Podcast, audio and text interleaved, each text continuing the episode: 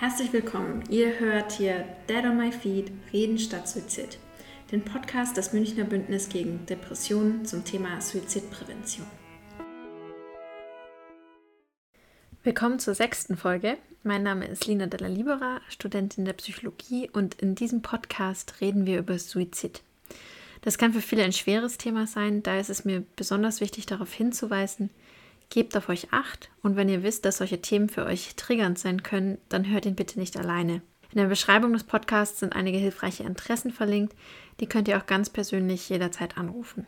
In der heutigen Folge unterhalte ich mich mit Dr. Schmalzel vom Zentralen Psychologischen Dienst der Polizei. Die Polizei ist kein klassischer Dienst der Suizidprävention wie bisher genannte Krisendienste. Ihre Arbeit hat dennoch mit dem Thema zu tun. Nicht selten haben Polizeivollzugsbeamte mit Menschen in seelischen Notlagen zu tun, für die sie natürlich nicht die gleiche Ausbildung erhalten wie ein psychologischer Psychotherapeut. Verschiedene Betroffenenverbände äußern zum Beispiel Kritik an Einweisungen gegen den Willen der Betroffenen und Kriminalisierung psychischer Krankheiten. Das psychisch Krankenhilfegesetz in Bayern soll seit 2019 hierfür bessere Kooperation zwischen der Polizei und dem Krisendienst Psychiatrie ermöglichen. Und daher ist es uns wichtig, die Polizei als Teil des Systems zur Suizidprävention zu erwähnen.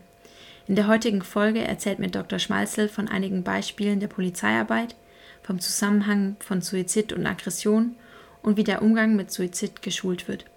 Wichtig ist es mir daher nochmal zu betonen, dass in dieser Folge explizite Tötungsmethoden genannt werden und es auf dem Spektrum der Suizidalität um die Entschlussphase geht, in der Suizidprävention oft stark erschwert ist. Bitte sucht euch frühzeitig Unterstützung in Krisen, denn die Präventionsmöglichkeiten sind deutlich größer in der Erwägungs- und Ambivalenzphase. Hans-Peter Schmalzel, ich bin Diplompsychologe, äh, schon seit 1983 als Psychologe bei der Polizei in diesem zentralen psychologischen Dienst. Das ist eine Einrichtung, die zum Polizeipräsidium München gehört. Wir sind ungefähr 20 Leute, die Hälfte davon sind Psychologinnen und Psychologen die andere Hälfte eben Polizeivollzugsbeamtinnen und Beamte. Wir haben noch Verhaltenstrainer assoziiert. Das sind auch wiederum Polizisten, die eine von uns Zusatzausbildung bekommen haben zum Trainer in Bereichen, wie man sich denken kann, Kommunikation, Konfliktbewältigung, Stressbewältigung. Das sind so überhaupt psychologische Grundthemen äh, innerhalb der Polizei. Und äh, dieser äh, psychologische Dienst fungiert aber nicht nur in München für das Polizeipräsidium München, sondern für die gesamte bayerische Polizei in psychologischen Fachangelegenheiten. Äh, das heißt, wir machen organisationspsychologisches, wir machen auch klinisch-psychologisches, ohne zu therapieren, denn äh, also im, im, vorklinischen Bereich, das heißt Beratung, Betreuung, Krisenintervention und äh, wir nennen das psychosoziale Versorgung. Und der dritte große Bereich äh, ist der der äh, psychologischen Einsatz- und Ermittlungsunterstützung. Also überall dort, wo Psychologie hineinspielt in die Polizeiarbeit, äh, werden wir entweder angefragt oder bieten uns selbst an. Und die unmittelbare Einsatz- und Ermittlungsunterstützung bedeutet, dass es immer wieder äh, Fälle gibt, wo man uns in die Konzeptarbeit mit einbaut oder wo wir auch bei Großeinsätzen, zum Beispiel im Führungsstab, als Berater tätig sind.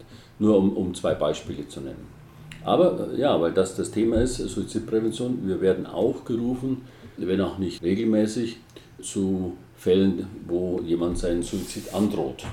Das ist nicht selten. Zwei Einsatzbeispiele sind da äh, auffällig.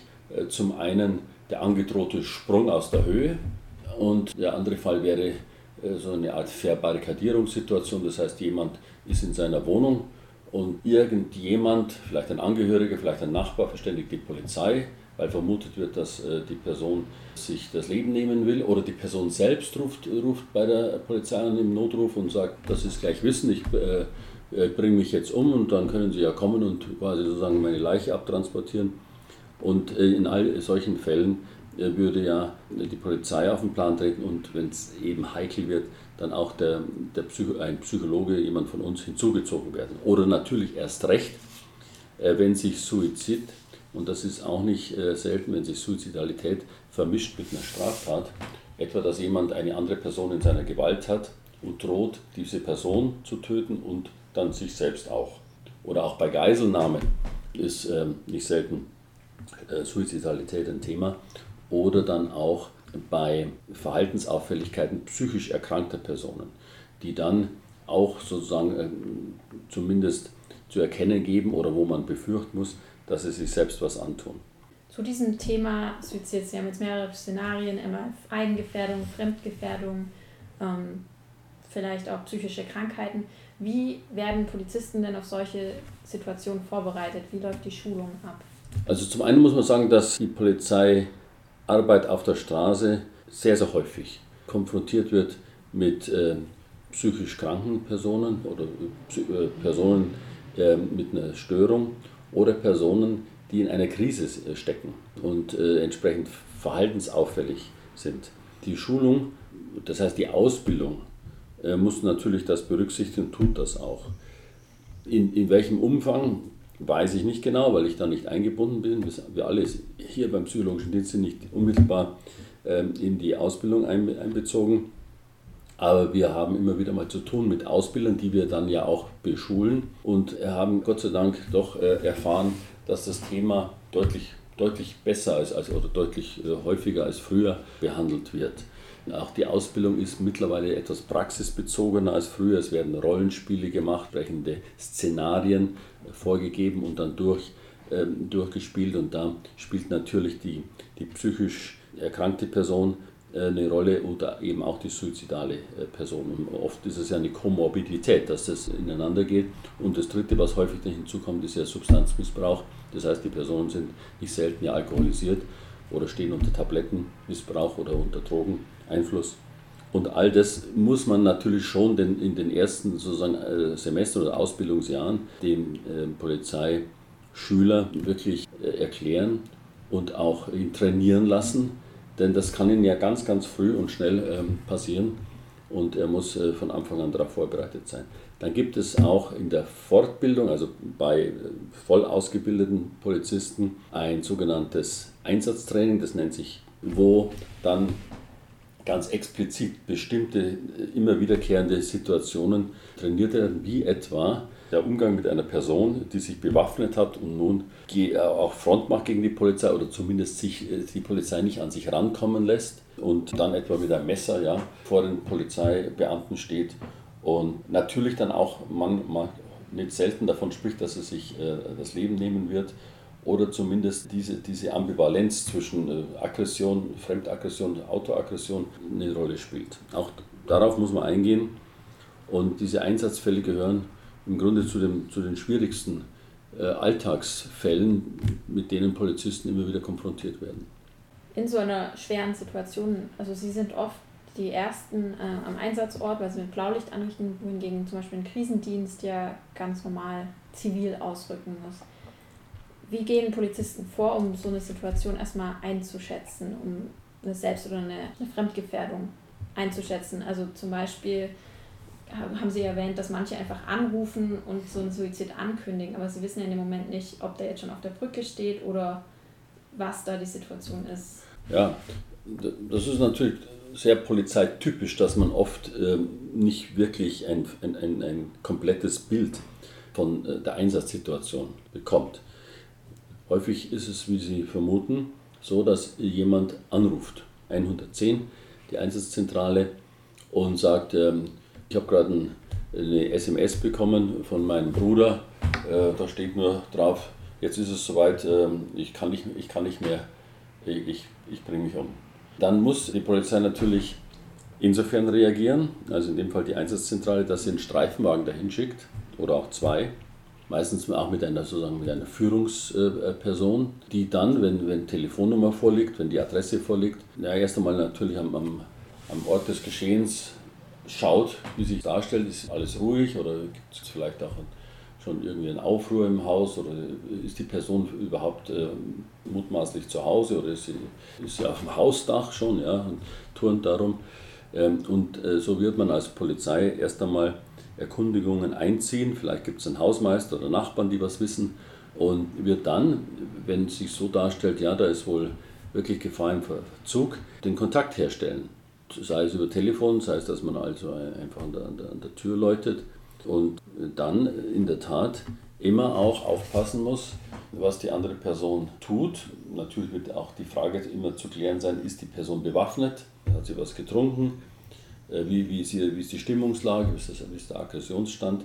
Denn das müssen Polizeibeamte auch wissen, dass Suizidalität nicht selten mit Aggression gekoppelt ist. Und zwar nicht nur mit äh, Aggression gegen die eigene Person, also der suizidale Akt ist oft auch ein autoaggressiver Akt, äh, sondern manchmal eben auch mit äh, Fremdaggression oder mit einem Wechsel. Also es hat schon äh, Einsatzsituationen gegeben, wo man zu einer mutmaßlich suizidalen Person gegangen ist. Man konnte in die Wohnung und man hat sie angesprochen und plötzlich ging diese Person auf die Polizisten los, ja, möglicherweise auch mit Waffe. So gesehen, äh, in der Tat, ist es ganz wichtig, äh, vorsichtig zu sein, der Person auch äh, zu verdeutlichen, dass man jetzt hier gekommen ist, um sich um die Person zu kümmern. Natürlich erstmal, um auch zu fragen, was, was los ist und möglicherweise der Person eben auch zu helfen, aus einer akuten Suizidsituation vielleicht auch rauszukommen, doch vielleicht also auch Alternativen anzunehmen, wie etwa dann die Verbringung in, in eine äh, Klinik. Das ist ein schweres Geschäft, aber es gelingt ja auch nicht selten, weil Sie ja wissen, Suizidalität immer auch sehr stark mit Ambivalenzen äh, verbunden ist. Das heißt, wenn jemand sich das Leben nehmen will und es noch nicht getan hat, dann ist immer noch so auch, ja, auch die Hoffnung gegeben, doch äh, weiterleben zu können in irgendeiner Weise. Und diesen Aspekt des Weiterleben Könnens oder Weiterleben Wollens sollte man eben als, als Polizei dann aufgreifen und etwas in die Waagschale des Weiterlebens legen können. Das ist eine spannende Situation, weil genau diese Ambivalenz habe ich auch mit den ganzen Krisendiensten oft besprochen. Und eines der anderen Dinge, die zur Sprache gekommen sind, war im, im Interview mit dem Krisendienst Psychiatrie, dass sie oft äh, gemeinsam an Einsatzorten zugange sind und manche Patienten, gerade wenn sie vielleicht schon mal Vorerfahrung haben, auch immer anders auf Polizei, also Beamte, die in Uniform vor ihnen sind, reagieren, als auf zum Beispiel zivil gekleidete Personen. Wie ist die Wahrnehmung von der Polizei von solchen suizidgefährdeten Menschen oft? Wie die Polizei wahrgenommen wird? Genau, also wie die wahrgenommen wird. So viel ich weiß, natürlich unterschiedlich. Es gibt Personen, die reagieren extrem allergisch auf Polizei. Es gibt auch Personen, die sind zum Beispiel in einem psychotischen Schub, leiden unter gewissen Wahnvorstellungen und haben sowieso das Problem, dass sie meinen, sie würden verfolgt oder, oder belangt werden oder beobachtet und man würde ihnen Böses wollen. Und wenn dann noch dazu jemand kommt in einer Uniform und erkennbar möglicherweise auch bewaffnet, dann ist das äh, ein, ein sehr bedrohliches äh, Szenario für so eine Person. Also gerade Schizophren etwa Erkrankte haben durchgängig das Problem, dass sie Angst haben, belangt zu werden oder, oder vor der Nähe anderer Menschen, die sie nicht einschätzen können, die sie als bedrohlich wahrnehmen. Und Leute in Uniform, oft eben auch noch Männer, haben dann so dieses äh, Drohpotenzial an sich. Das gilt es dann halt zu berücksichtigen und auch zu entkräften. Und in der Tat mag es sinnvoll sein, dass man sich als Polizei vielleicht mal ein bisschen zurückhält, dass man dann zum Beispiel Krisendienst Psychiatrie ins Spiel bringt. Vielleicht ist es auch schon der, ein Feuerwehrmann oder ein Rettungssanitäter, der da dann äh, geeigneter sein mag oder eben hier der hauseigene Psychologe, also wir. Das gilt es äh, abzuschätzen, aber in, in vielen Fällen machen das die Streifenbeamten, äh, glaube ich, nicht schlecht, dass sie dann zeigen können, dass sie nicht nichts Böses wollen von dieser Person, sondern dass sie ja gerufen worden sind, um zu helfen oder gar um zu retten. Das heißt zum Beispiel in Fällen, wo die Polizei von den Angehörigen verständigt wurde, ähm, müssen sie dann praktisch erstmal sich als nicht bedrohlich etablieren und dann können sie auch weiter verhelfen zu anderen Hilfsangeboten. Ja, also häufig sind ja dann auch andere Personen noch vielleicht vor Ort. also zum Beispiel Angehörige. Stellen Sie sich vor, da lebt noch im Haushalt eines Ehepaars der 25-jährige Sohn, der eben schizophren erkrankt ist und der aber plötzlich anfängt, sein Zimmer zu demolieren. Und äh, die Eltern rufen die Polizei und die Polizei kommt, dann sind ja die Eltern auch noch da, in der Regel. Und dann kann man die eventuell einbinden, natürlich ähm, in aller Vorsicht. Und äh, es ist dann vielleicht auch äh, die, Überlegung gegeben, ob man äh, auch zum Beispiel einen Arzt, einen, einen Notarzt hinzunimmt. Wen auch immer. Aber auf jeden Fall sollten Polizeibeamte wissen, dass das jetzt ein Einsatz ist, den man nicht mit Hauruck und ran, an die, ran an die Person und dann unter Zwang irgendwo ab in die Klinik, sondern wo entsprechende Vorsicht zu, zu walten ist. Sie haben gerade Zwangsmaßnahmen auch schon angesprochen. Ähm, Sie sind ja ein Stück weit mit dem Ziel entstanden, auch diese ähm, Zwangsmaßnahmen oder übermäßige Nutzung von Gewalt zu mindern in der Polizei. Wie hat sich da in den letzten Jahren die Lage verändert? Also wie oft werden wirklich noch Zwangsmaßnahmen eingeleitet? Häufig. Die Polizei ist halt oft die letzte Instanz. Und Gewalt gibt es in der Gesellschaft, seit es eben äh, Menschen gibt. Damit ist äh, leider immer zu rechnen. Und äh, Gewalt hat ja für sich unglaublich viele Facetten. Ne? Das weiß ich nicht, ob die Häufigkeit von Zwangsmaßnahmen geringer geworden ist. Ich weiß auch nicht, ob wir als Psychologen jetzt unbedingt dazu beitragen können, Zwangsmaßnahmen zu verhindern. Es geht eher darum, Zwangsmaßnahmen, wenn sie denn notwendig sind, professioneller zu gestalten. Also so zu gestalten, dass möglichst niemand zu Schaden kommt und dass auch der, der Betroffene, der von der Zwangsmaßnahme Betroffene, das Gefühl hat, dass, dass ihm sozusagen nicht Unrecht geschieht und dass es keine Willkür gibt der Zwangsmaßnahme. Das, das ist ja entscheidend. Und äh, jeder, jeder Polizeibeamte lernt ja, dass er, wenn er, wenn er Zwang anwendet, dass, dass das begründet sein muss, dass es auch rechtlich abgesichert sein muss. Aber was will man machen, wenn jemand nehmen wir wieder das Beispiel mit, mit, der, mit, mit dem Demolieren der Wohnung, des Zimmers. Jemand ist offensichtlich in einem psychischen Zustand der Unberechenbarkeit. Die Eltern sind verzweifelt, wissen sich nicht mehr zu helfen, rufen eben als letzte Instanz die Polizei, weil sie mit ihrem Latein am Ende sind. Der 25-Jährige ist deswegen auch so in Rage, weil er vielleicht seine Medikation äh, nicht mehr äh, nimmt. Und äh, obwohl er schon zweimal äh, stationär in der Psychiatrie war. Und nun äh, muss die Polizei diesen jungen Mann einer professionellen Stelle zuführen und das ist in dem Fall sozusagen eine psychiatrische Einrichtung. Anders geht es nicht, weil, weil sonst Gefahr besteht für die Person selbst natürlich, dass er sich was antut und aber auch für andere Personen, wie zum Beispiel für die Eltern oder für Dritte. Und dann sind wir sozusagen im Bereich des unmittelbaren Zwangs. Die Frage ist nur, wie man das jetzt gestaltet. Ob man es hinkriegt, dass man zu der Person sagt, Schauen Sie, Sie sind einfach im Moment in, in, einer, in einer Verfassung, äh, wo Sie auch mit sich selber nicht äh, zurechtkommen und wo andere mit, mit Ihnen Schwierigkeiten haben. Wäre es nicht das Beste, wir bringen Sie jetzt dahin, wo, wo man sich wirklich gut um Sie kümmern kann und wo Sie so etwas wie Hilfe bekommen. In manchen Fällen mag es funktionieren, dann geht die Person auch freiwillig mit, kennt oft auch schon das Prozedere und weiß schon, jetzt geht es wieder ab nach Haar in anderen Fällen wird sie sich wehren.